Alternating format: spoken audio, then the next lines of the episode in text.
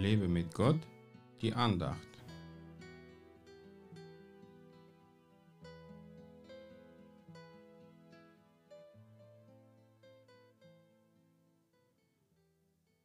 Und die Stadt bedarf nicht der Sonne noch des Mondes, damit sie ihr scheinen, denn die Herrlichkeit Gottes hat sie erleuchtet, und ihre Lampe ist das Lamm. Offenbarung 21, Vers 23.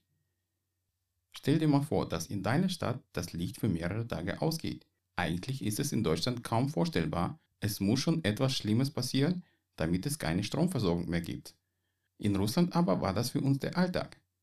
Wir hatten oft kein fließendes Wasser und keine Stromversorgung. Aber damals hat es uns nichts ausgemacht, weil wir nicht so viele elektrische Geräte hatten, nur Schwarz-Weiß-Fernseher und Kühlschrank. Nun, wenn das Licht Gottes in deiner Stadt ausgeht, gibt es viele Menschen, die darunter leiden würden? Vielen Christen würde es nichts ausmachen, weil sie sich schon langsam abgewöhnt haben, unter der Lampe des Lammes zu leben und gehen nur aus Pflichtgefühl zu ihren Kirchengemeinden. Aber es gibt immer noch viele Menschen, die das Licht des Lammes noch nie gesehen haben.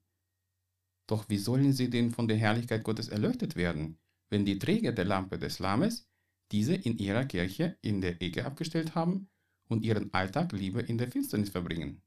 Das geht natürlich nicht. Jesus sagte, dass wir das Licht für die Welt sind. Wir, nicht Engel, nicht Mächte, sondern wir Kinder Gottes. Die Zeit ist reif, dass wir aufwachen und aus der Finsternis austreten, um im Lichte des Herrn zu leben und in der Welt mit der Herrlichkeit Gottes zu leuchten. Gebet sollte nicht mehr vernachlässigt werden und innige liebevolle Gemeinschaft miteinander soll der Welt zeigen, dass wir Kinder Gottes sind. Niemand kommt von allein zum Glauben, nur in Ausnahmen, wenn Gott sich auf sein Bodenpersonal wirklich nicht mehr verlassen kann. Warum sollen wir unseren Herrn enttäuschen? Warum solle er sich auf uns nicht verlassen können?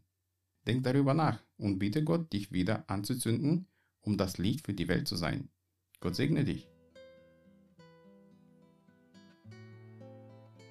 Mehr Andachten findest du unter www.lebemitgott.de.